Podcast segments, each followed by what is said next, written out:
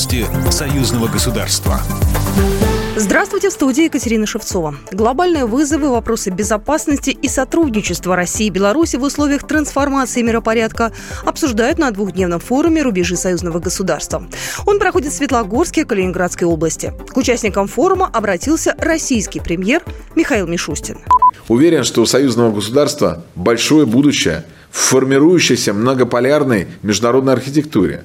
Оно станет центром притяжения для единомышленников – Этому, несомненно, будет способствовать активная деятельность России и Беларуси в таких фундаментальных международных объединениях, как Содружество независимых государств, Евразийский экономический союз, ОДКБ, ШОС. Приветствовали участников форума председатель Совета Республики Национального собрания Республики Беларусь Наталья Качанова и послы Беларуси и России Борис Грызлов и Дмитрий Крутой. В работе форума принял участие госсекретарь Союзного государства Беларуси и России Дмитрий Мезенцев. Он подчеркнул, что такой формат необходим для того, чтобы понимать, какой ответ давать на вызовы коллективного Запада.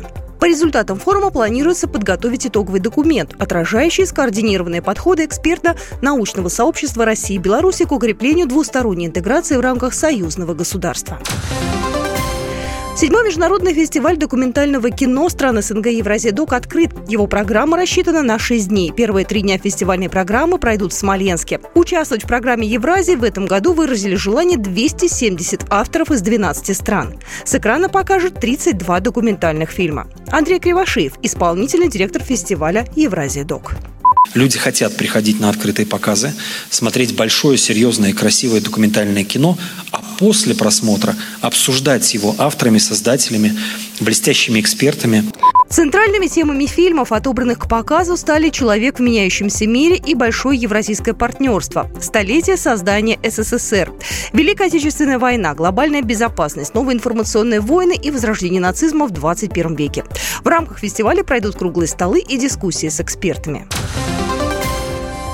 Авиакомпания «Победа» с 28 октября начинает выполнять ежедневные рейсы из Москвы в Минск, сообщается в релизе перевозчика, передает РИА Новости. Полеты будут выполняться из аэропорта Внуково. Перелет в одну сторону обойдется в 1910 рублей с человека. Время в пути – полтора часа. Лоукостер также летает в белорусскую столицу из Санкт-Петербурга три раза в неделю. Программа произведена по заказу телерадиовещательной организации Союзного государства. По вопросу размещения рекламы на телеканале «Белрос» звоните по телефону в России 495 637 65 22. В Беларуси плюс 375 44 759 37 76. Новости Союзного государства.